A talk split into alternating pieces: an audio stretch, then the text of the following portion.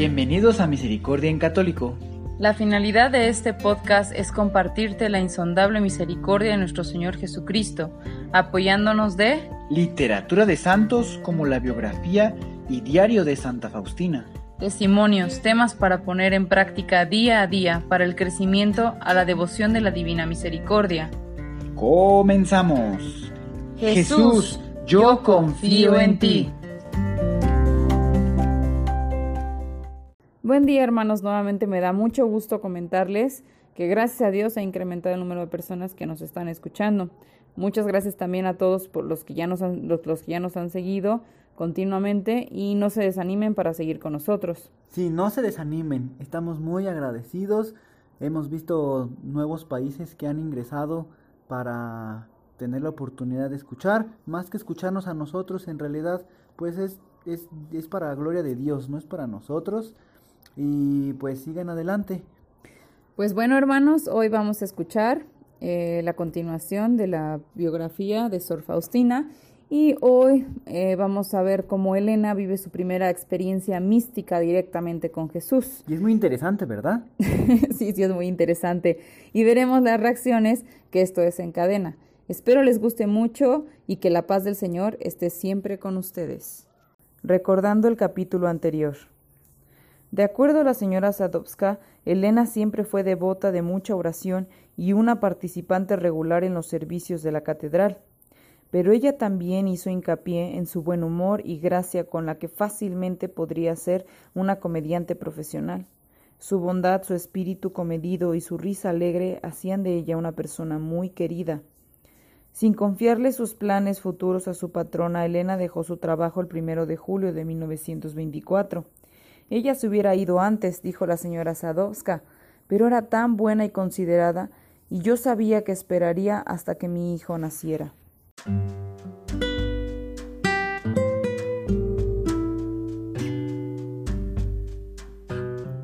La llamada. Poco después de haber dejado a la señora Sadowska, Elena asistió a un baile con su hermana Josefina. Aunque todos estaban pasando un buen rato, Elena pasaba por una crisis. Apenas comenzó a bailar tuvo la siguiente experiencia mística. De pronto, ella vio a Jesús cerca de sí. Jesús estaba despojado de sus vestiduras y cubierto de heridas. Jesús la miró con reproche y le dijo, ¿Cuánto tiempo tengo que esperarte? ¿Y cuánto tiempo vas a seguir poniéndome a un lado? Diario 9. En ese momento ella ya no escuchó la música del baile, ya no vio a nadie alrededor de ella, estaba sola con Jesús. Salió de la pista de baile y fue a sentarse junto a su hermana, y fingiendo dijo que el cambio de humor se debía a un dolor de cabeza. Luego se deslizó fuera del salón de baile sin que la noten y dirigió sus paseos hacia la catedral de San Stanislao Kostka. Había oscurecido y había poca gente en la iglesia. Elena se postró ante el tabernáculo. De lo más profundo de su alma, angustiada, le pidió al Señor que le ilumine sobre cuál era su voluntad y cuál sería su siguiente paso. De pronto, escuchó las siguientes palabras. Id inmediatamente a Varsovia, y ahí entrarás a un convento. Terminó su oración y fue a empacar sus pertenencias. Por la mañana fue a despedirse de su hermana y regresó a la casa de su tío y le dijo, me voy a Varsovia para entrar a un convento. Dios mío, Elena, ¿qué estás haciendo? exclamó su tío. Tú sabes que esto entristecerá mucho a tus padres y romperá sus corazones. Elena le contestó, entonces, tío, no les digas nada por ahora. Cuando les vayas a visitar, entrégales esta ropa. ¿Y tú qué te pondrás? le preguntó. Con lo que estoy puesta es suficiente. Jesús suplirá todas mis necesidades, ella contestó.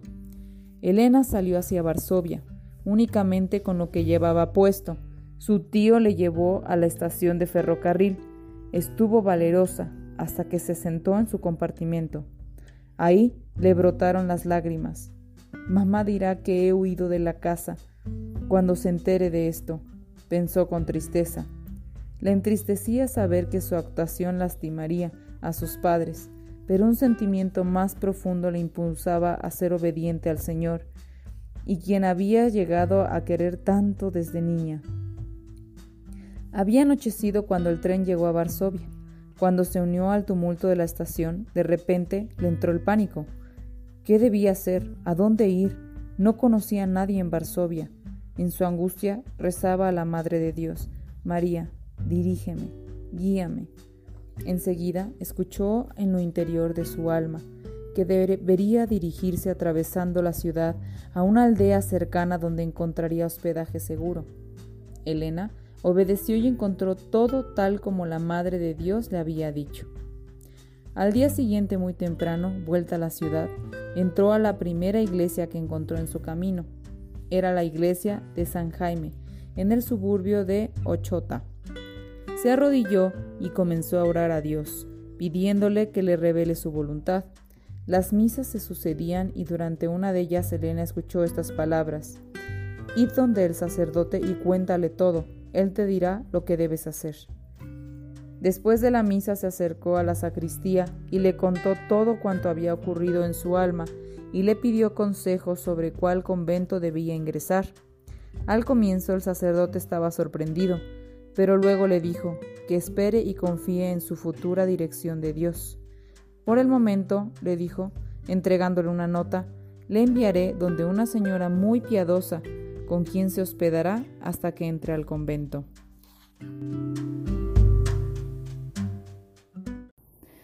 Pues bien, hermanos, este, pues vamos a comenzar con la reflexión de este subcapítulo que se va a dividir en tres audios, porque es muy importante abordar las tres etapas que implican la llamada de Elena al convento y a todo lo que tendrá que vivir para poder lograr su cometido, ¿verdad? Y bueno, como pudimos ver, hoy Elena tomó la decisión al fin de seguir su vocación a pesar de que incomodaría a sus padres. Em, su decisión iba a ser difícil, pero la presencia del Señor, esa eh, revelación mística que tuvo, fue la que la impulsó a seguir con la voluntad del Señor, ¿verdad? A, seguir con ese llamado que, que Él le, hacía mención desde hace ya un tiempo. Y aunque el camino no sería muy fácil que digamos, al final los resultados para ella son la felicidad eterna, ¿verdad? Que es lo que todos buscamos al final de nuestros días, es estar con Dios, llegar con Dios, hacer su voluntad y, y, la felicidad, la felicidad. Bueno, este, aplicando ya directamente hacia nosotros, eh, desde muy pequeños nuestra vida gira en torno a las decisiones que tomamos. Hoy, por ejemplo, tuvimos que decidir qué comeríamos, qué vestiríamos, etc.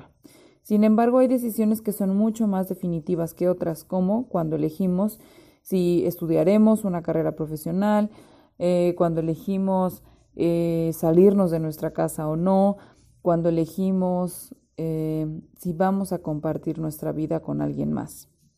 Es decir, casarnos. Eh, son vocaciones, esas son, em, mencionan algunos sacerdotes, las clasifican en vocaciones, está la vocación sacerdotal, la vocación del matrimonio, la vocación de, este, posiblemente de no casarse, ¿verdad? Y ser una persona soltera, pero pues tienes, tienes alguna misión, todos tenemos alguna misión que Dios eh, nos manda a hacer, ya sea en sus distintas vocaciones. En fin, eh, nuestra vida camina en base a esas decisiones que tomamos. Y esto lo menciono porque es muy importante analizar hasta hoy a dónde nos han llevado esas decisiones, recapitularlas un poco para ver qué hubiese pasado si hubiésemos considerado la voluntad de Dios para tomar las decisiones. Lo más seguro es que la historia de la humanidad sería muy distinta hoy en día, porque si desde un principio hubiésemos seguido la voluntad de Dios, seguiríamos en el Edén posiblemente, ¿no? Y pues una mala decisión nos llevó al destierro, la desobediencia de Adán y Eva eh, nos llevó a eso. Sin embargo, pues no podemos eh, juzgarlos ni podemos culparlos de lo que se hizo, porque posiblemente nosotros hubiésemos hecho lo mismo, ¿verdad?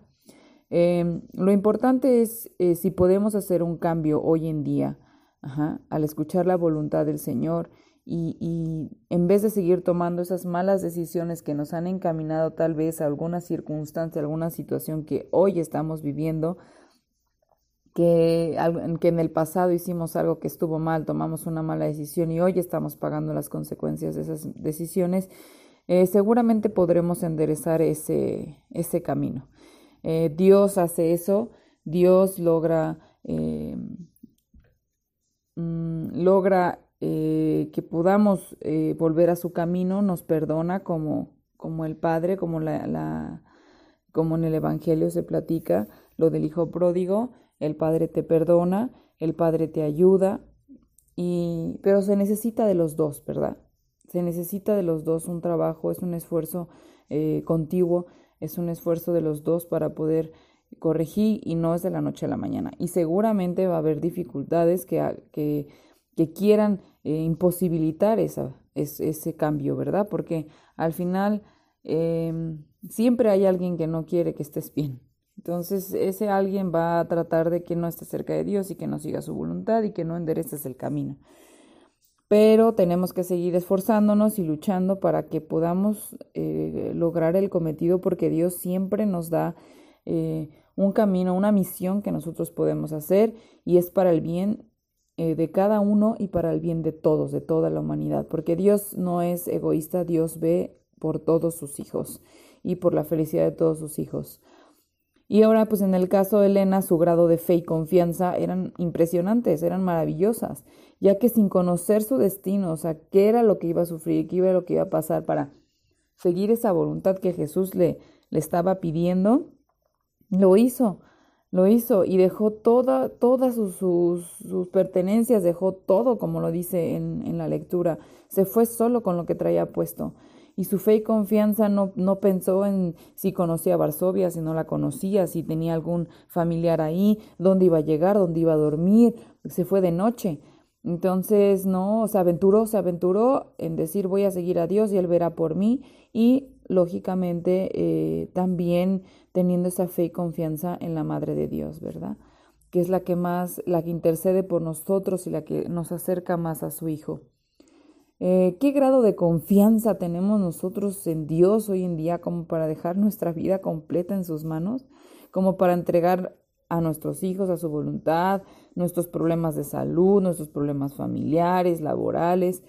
Creo que podríamos hacer la prueba hoy para ver eh, dónde Dios eh, pues no es como probar realmente eh, qué es capaz de hacer Dios, ¿verdad? Más bien es probarnos a nosotros mismos hasta dónde tenemos la confianza en Dios. Y realmente nos sorprenderíamos de, su amor. Yo lo he experimentado en ciertas ocasiones. Eh, he vivido situaciones complicadas en las que al principio me estreso y quiero resolver las cosas yo sola, pero resultan mejor cuando las dejo en manos de Dios y Él las ve por mí. Y no es una cosa que se pueda resolver en uno, dos, tres, cuatro días. Dios hace todo para que pueda solucionarse, pero eh, muchas veces puede tomar su tiempo. Y bien, hermanos, pues me dio mucho gusto compartir con ustedes el día de hoy. Recuerden recomendar este podcast y bueno, en algunos de los medios en los que se publican eh, pueden dejar sus comentarios para ir mejorando. Y también eh, quería comentarles que nuestro medio de difusión principal es Anchor. Por si los episodios no se suben a tiempo o en el orden adecuado, pueden encontrarlos en Anchor. Mm, están, eh, recuerden que subimos preferentemente cada semana, cada miércoles y viernes por el momento. Y también quería darles la buena noticia que muy pronto subiremos este, en la temática de tema abierto la consagración al Inmaculado Corazón de María de los 33 días. Por si alguien gusta unirse al ejército de María, lo puede hacer a través de este medio. Eh, muchísimas gracias a todos y que Dios los bendiga.